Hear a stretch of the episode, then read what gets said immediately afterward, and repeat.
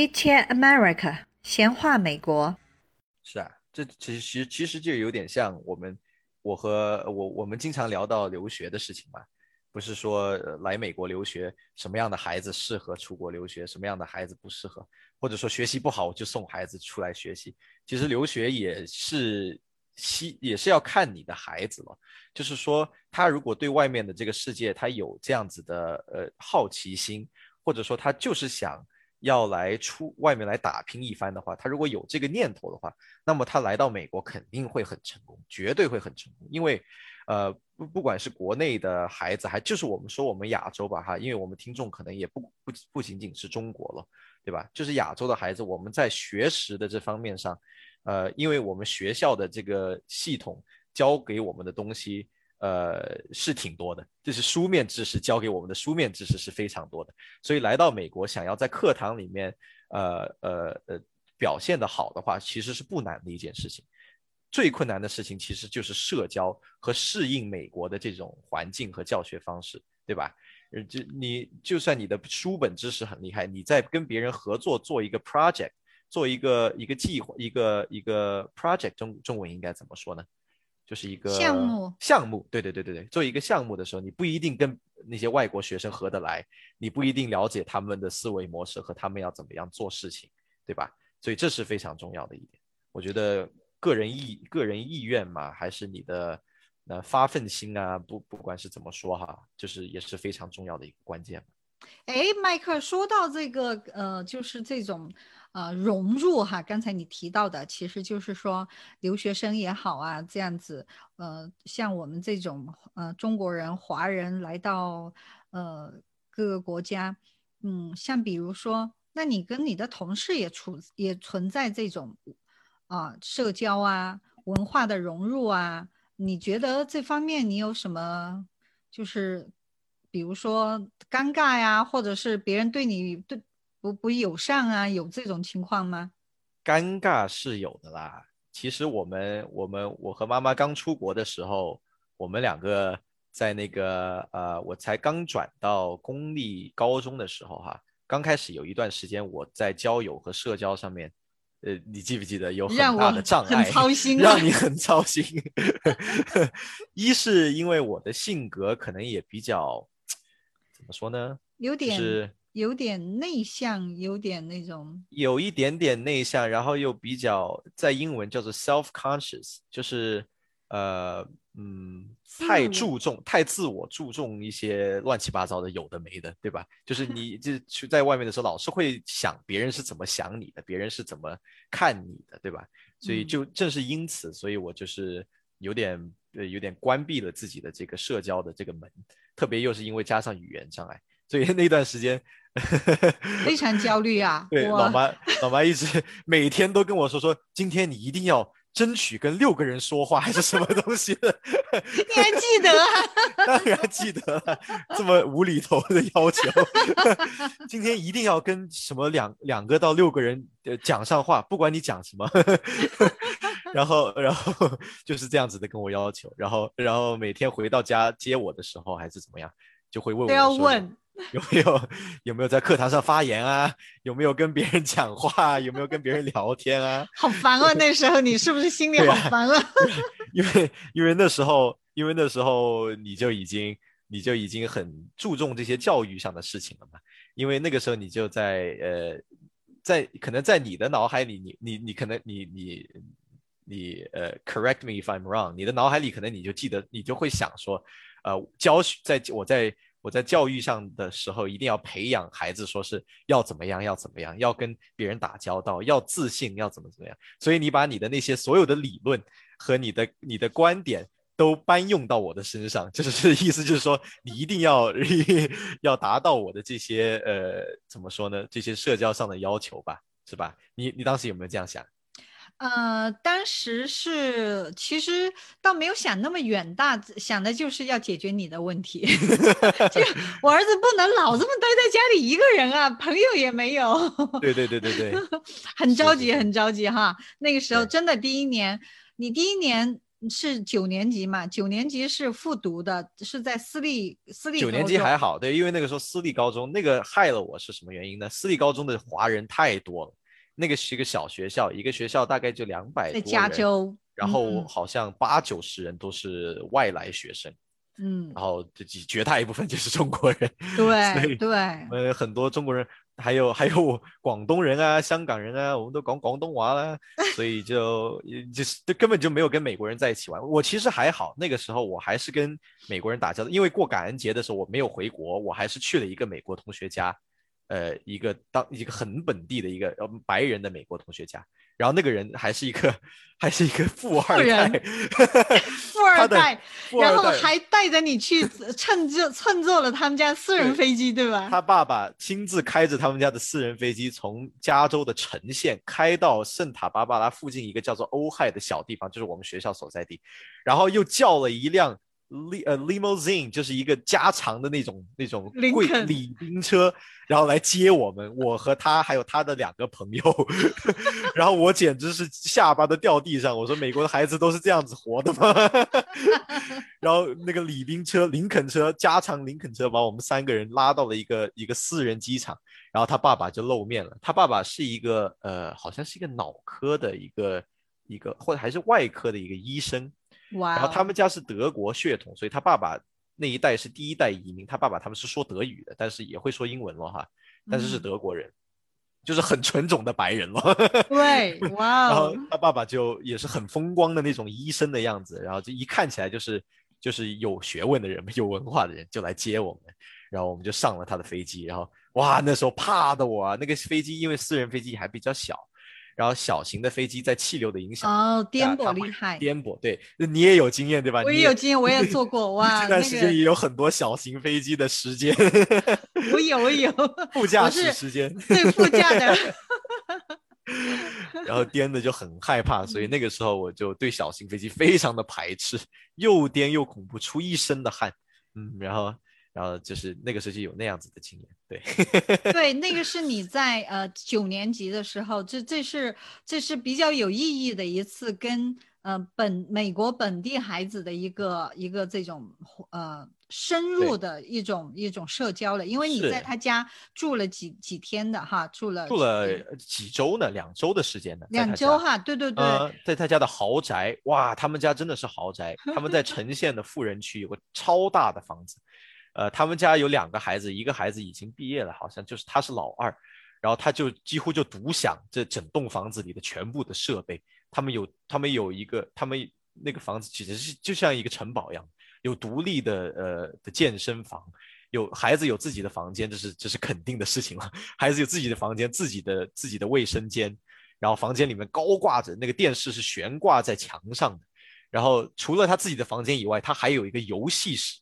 那个游戏室比我们家现在的客厅还大，就是他专门玩游戏的地方。一个大的一个长的沙发，围着一个巨大的电视，各种各样的游戏设备都放在那里。然后里面他的那个游戏室里面还有一个可乐机，还有一个零食机，还有一个冰箱冰柜。呃，而还有一个桌球的一个台球的地方，什么都有，就是他这都属于他自己的房间。对他平常就叫他的朋友来玩，然后就大家就在那里过夜，就打一打一晚的游戏，就是这样子。对，这个是第一次跟这种呃美国人的一个呃社交互动啊，比较深入的互动。然后再后来，你就转到了公立学校。那因为我们选的这个公立学校，呃，是本本土的人非常多啊，呃，华人有是有，但是很少哈，好像。华人相当之少，因为公立学校是这样子，就是大家来美国留学都是上私立学校，因为私立学校可以给你发签证嘛，公立学校是不会做这些事情的，所以本公立学校都是本地的学生，而而而且美国公立学校的划分跟中国。它是也是分区划咯。嗯，但是呢，你住在外区的人其实也是可以来呃上，就是别的区的公立学校，但是很少很少，极绝大部分美国人都是在本自己的学区上学，啊呃好像国内好像并不是这样子哈，国内的公立学校都是靠考或者是看你。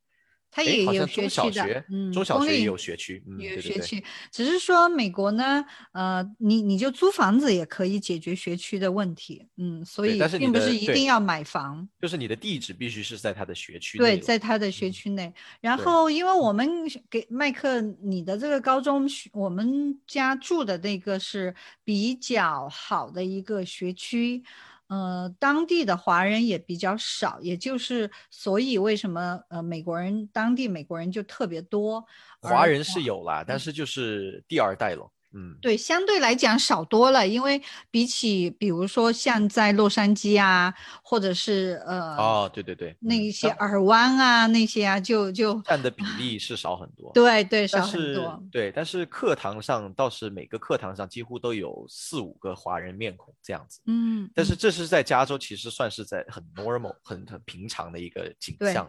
对。在美国别的州可能会少见一点华人，因为华人嗯聚集的地方就是东西部嘛，嗯在中南部华人可能会少少很多。像我在阿拉巴马受训的时候，那个地区就是几乎都是全是白人或者黑人。嗯，嗯，所以所以你看，中学阶段我倒是知道啊，最后终于啊，后来是因为你参加乐队，你记得吧是是是，参加乐队还是被我逼着去的，对对对对，我就 我们两个还一路吵吵吵。对对对，当时有点排斥，可能还是青春期，所以老妈讲的是什么事情我都不想做。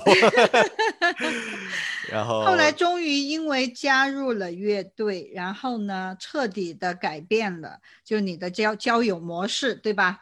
我哎就瞬间就变成了一个社交小蝴蝶，social social butterfly，social butterfly，也也没有然后呢几乎每天都要带着同学来我们家放学的时候，对对为什么？来吃老妈做的中餐？是是是是是是，就是可惜当时没有用这一招来抠到很多的女孩，对 可惜是吧？我我有我有我有问过你的，我有主张你去找找靓女的，结果你总是说没 有没有。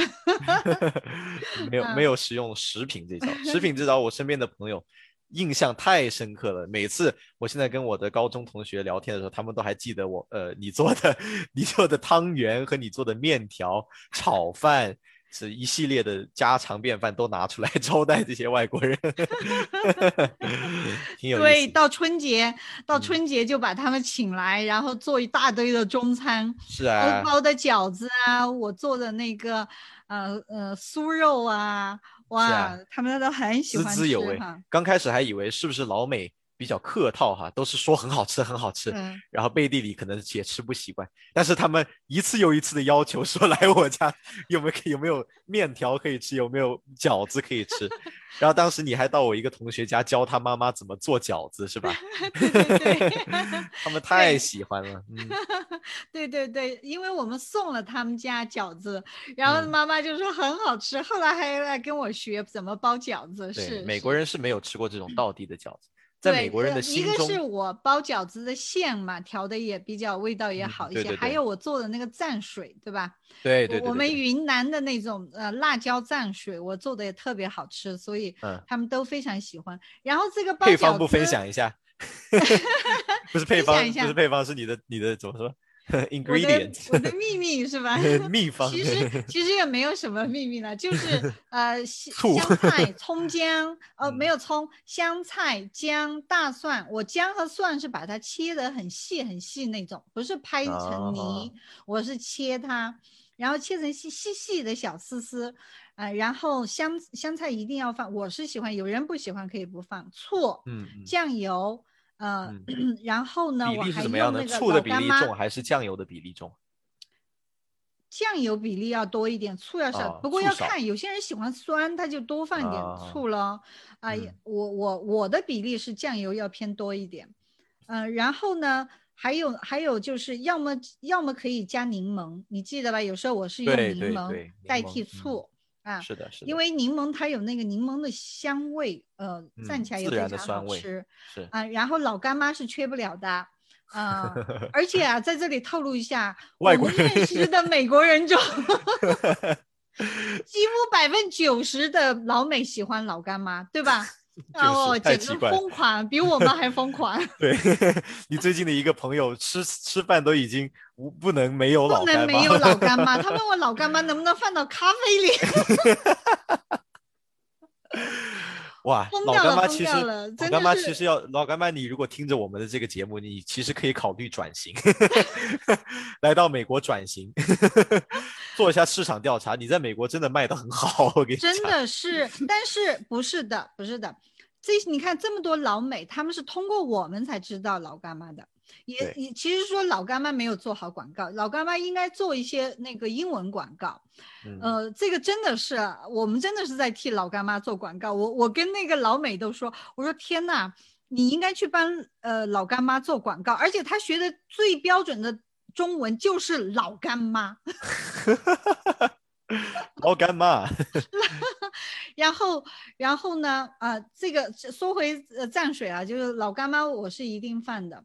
然后我还要放一种辣椒，就是如果对方很能吃辣椒的话，我还要放那个呃泰国的那个朝天椒，嗯，国内像我们云南叫小米辣，就是很小很小的那种小辣椒，很辣很辣的，然后切一点点进去啊，有也有一种特殊的辣的香味，而且它也很辣，嗯，这个我都已经肚子叫了。然后还有花椒啊粉，花椒油。啊，或者花椒油，然后芝麻、芝麻油啊，这些都放放上去。我基本上就是这些东西，然后加工起来混到一起。呃，有有有好几个老美，以前我们的朋友啊，在加州的朋友都问我说：“你你能不能卖这个蘸水给我？” 他我说你拿去吃，他说不是不是太好吃了，我想继续要，你能不能卖给我？我以后来买。真的是奇怪，这样子的蘸水的口味，就像我们我因为我们家都是云贵川的人嘛，我们做的这些蘸水的口味，可能有很多中国人吃了都觉得不习惯或者口味重哈。嗯，没想到到美国居然老美吃起来还觉得挺好吃，很好吃，是啊，对，嗯，有意思。所以呢，呃，其实这也是我的一个一个。呃，收获吧，就是说用这种通过美食啊，就中中国的美食，然后来跟老美啊，跟他们打交道，我觉得这也是非常容易的一种方式。所以你看，像我们家，我经常开 party 都要把那些老美叫来，对吧？然后每次都做不同的东西给他们吃，哇，吃的他们都很开心。或者你们现在经常给邻居家送酥肉啊，或者每次家里做不同的东西。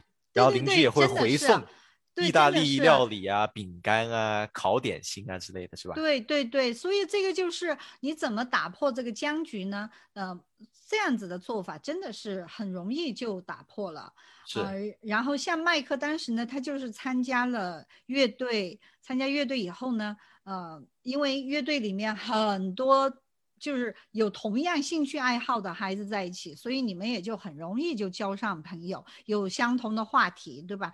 其实这个我这个我认为啊，就是你你记得吗？你高考前就是毕业之前，我我说让让你暑假多去呃去 SAT 的辅导班，对吧？嗯嗯。然后你不愿意，你非要去乐队的训练，乐队有一个那个军乐队的呃 summer camp，然后你就说我我不愿意去补习，我要去参加 summer camp。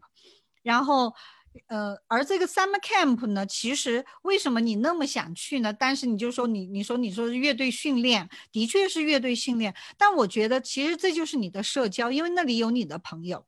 是啊，我的我的圈子，当时的圈子全都是玩乐队的人。对，所以你是想去跟他们玩儿。然后呢？所以呢，就是你就特别的要想去参加这个军乐队。当然，本身你对音乐你也很喜好。我的音乐喜好玩呢，也是一个咯，就是你跟朋友在一起的时候，都是算说在玩的时间嘛，不管你们是在做什么嘛，是吧？但是呢，其实我觉得当时我就找到了一个所属感，因为我之前一直都是比较在美国都算是比较迷失的咯，因为你是一个外来人，那个时候还还我还不不把自己当做是一个本。当地人嘛，因为那个时候才刚刚来美国，这已经是快十年前的事情了，好恐怖。然后那个时候就找不到自己的所属感嘛。但是呢，在这个乐队的这个大家庭里面，我就就就发现了自己的所属感。乐队的老师也很照顾我，对吧？呃，然后呢，同学们也很照顾我。然后我自己就觉得这是一件一是我喜欢的事情，二是我做来也挺拿手，对吧？然后呢，跟朋跟身边的人和也很和睦，所以我那时候就非常喜欢去这个乐队，去不管是干嘛了，大大小小的事情我都非常去做志愿者，我也去。像像刚刚你说的什么下这种叫做 band camp，做过 band 的人都知道 band camp，band camp 就是你在额外的时间要去做一些乐队上的培训，为这个为那个 se 为那个 marching band season 做准备嘛，然后。还除此之外，还有很多不同的什么爵士乐队啦、音乐节呀、音乐比赛啊、音乐表演啊。那个时候其实都是占据了我很多的时间。然后那正值也是在那时候是在高二、三四，高二开始的乐队，三四真真正正已经是百分百占据我的时间。所以那时候正好是在考大学，然后就。所以就没有听妈妈的话，本身就相当排斥去做补习班，但是还是去了的呀。去去后来还是去了一下，偶尔去了一小下下。嗯，对。所以说，呃，这个，呃，从这种文化的融入啊，其实最最容易的就是把自己擅长的东西，对吧？像麦克，他是因为喜欢音乐，所以呢，他兴趣爱好就在这个上，然后就去参加。其实他也他还参加了体育体育的那些项目，参加过橄榄球队，参加过棒球队，啊，还还踢足球，对吧？是啊。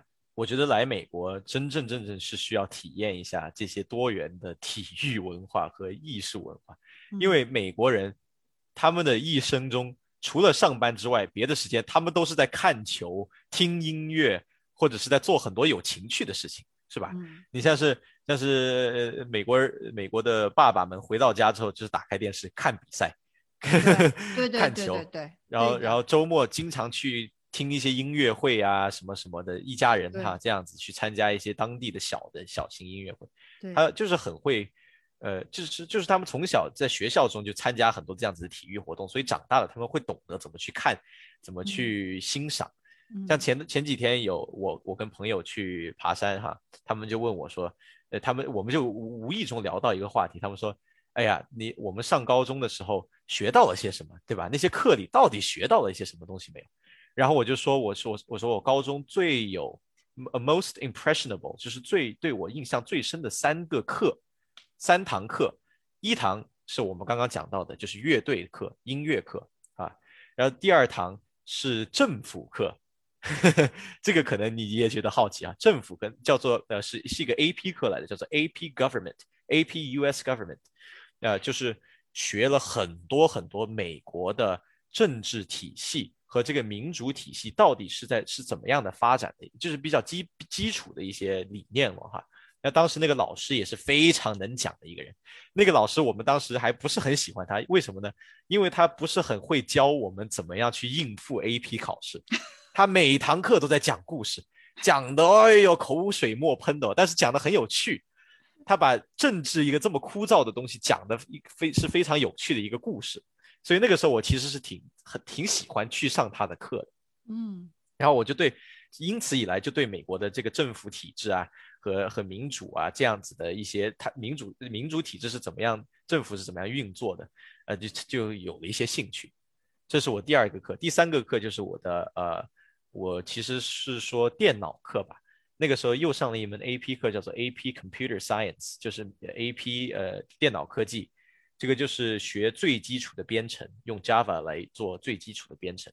那个时候我就觉得对我对我展展开了一道一道门或者一道窗，是吧？我就看到了这些科技是怎么样跟人是怎么样做交流的。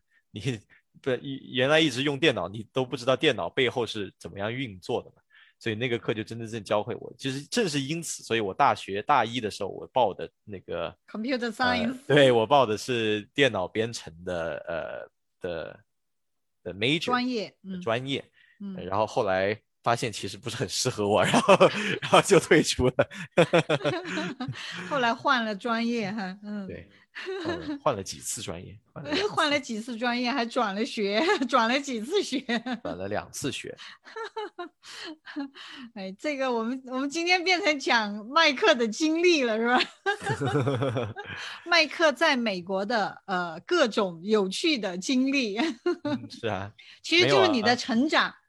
对啊，因为我们就是这样闲聊啊。平常我和我们决定做这个节目很大的原因，就是因为每次我和我妈，我和你打电话的时候，我们两个就聊很多这些有的没的。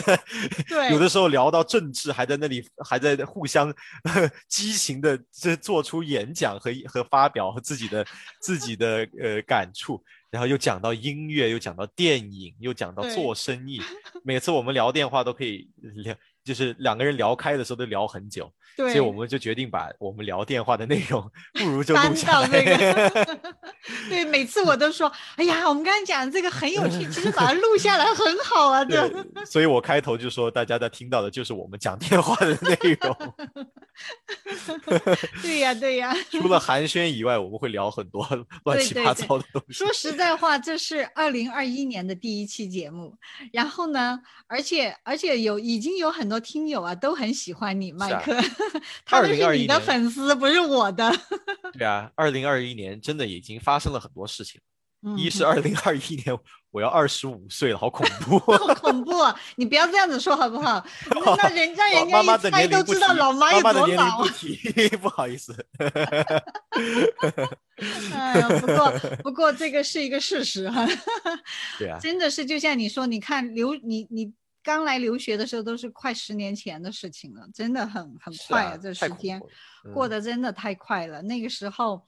那个时候，对呀，我对你好担心啊。那时候刚留学第一年，在那个寄宿学校，你跟那个室友还不和。寄宿学校不是寄宿学校，私人学校。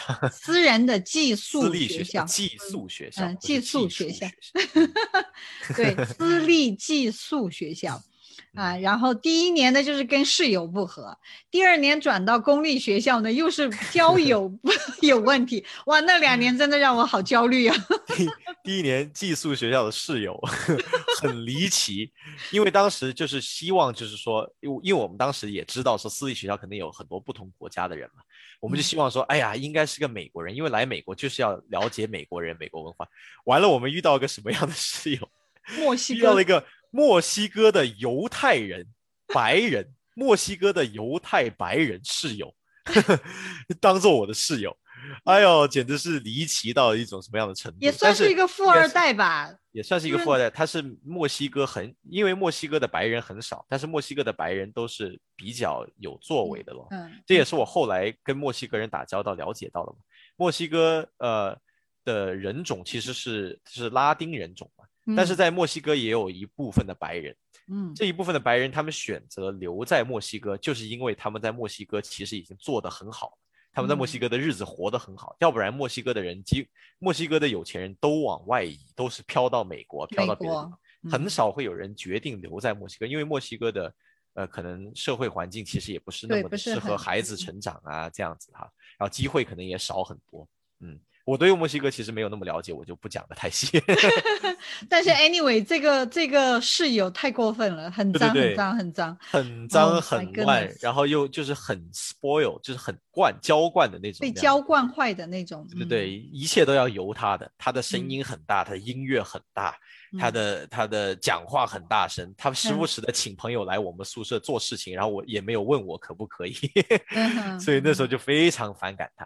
嗯嗯，对，这个是第一第一次属于你的第一次的这种社交哈，就陌生的这种社交，然后就有点受挫。是 是是，嗯，对，所以还好啦。感谢收听，下期再见。